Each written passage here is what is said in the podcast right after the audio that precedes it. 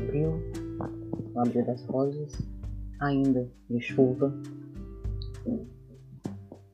no qual eu trago uma pequena pérola de José Eduardo Agualusa, Milagrário Pessoal, Apologia das Varandas, dos Quintais e da Língua Portuguesa, seguida de uma breve refutação da morte, publicado pela editora Língua Geral em 2010, na coleção Ponta de Lança.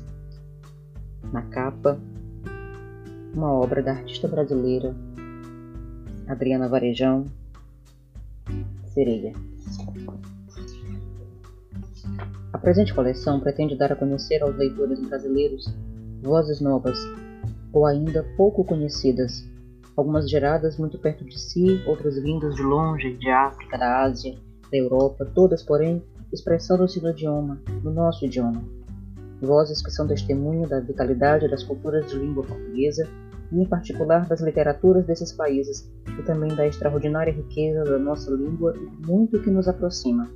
Não se entende o Brasil sem a África ou Portugal, da mesma maneira que não se entende Angola ou Cabo Verde sem a participação do Brasil.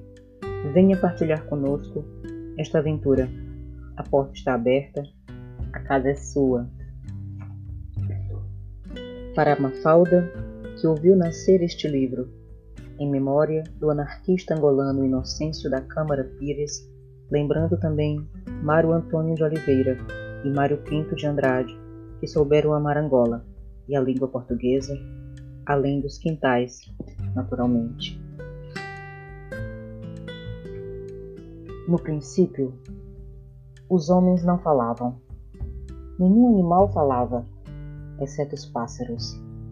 Havia um saco com palavras que estava à guarda da andua.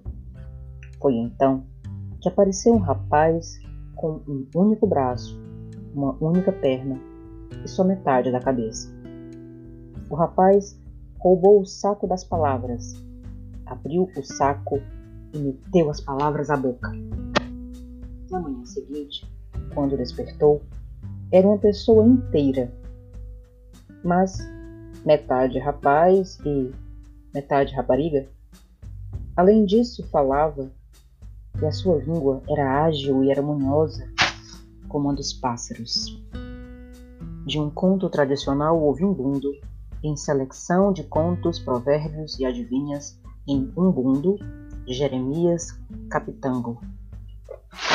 Primeiro capítulo A neologista e o curioso ofício de caçar, colecionar e classificar palavras novas, como um entomologista caça, coleciona e classifica coleópteros.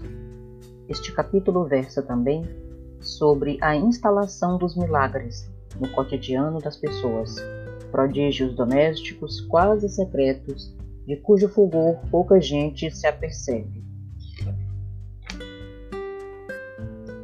As palavras, como seres vivos, nascem de vocábulos anteriores, desenvolvem-se e fatalmente morrem. As mais afortunadas reproduzem-se, há as de índole agreste, cuja simples presença fere e degrada, e outras que de tão amoráveis, tudo à sua volta suavizam. Estas iluminam aquelas, confundem. Umas são selvagens, irascíveis, cheiram mal dos pés, fungam, cospem no chão. Outras, logo ao lado, parecem altivas e delicadas orquídeas.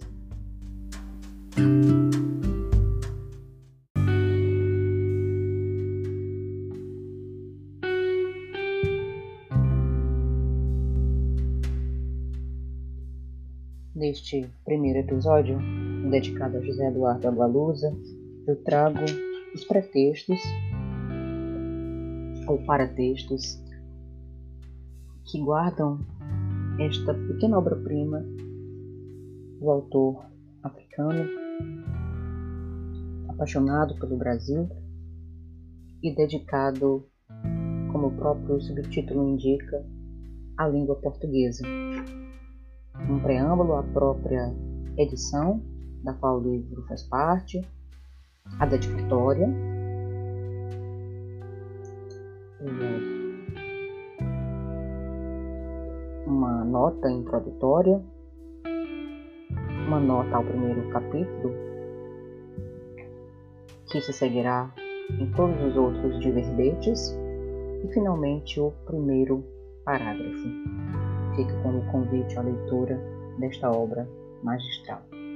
Eu sou Luciana Souza, professora e poeta, entusiasta dos estudos clássicos e estudiosa do teatro com a professora, atriz, produtora, musicista Juliana Veras, no curso de Princípios Básicos de Teatro, IPJA. Salve!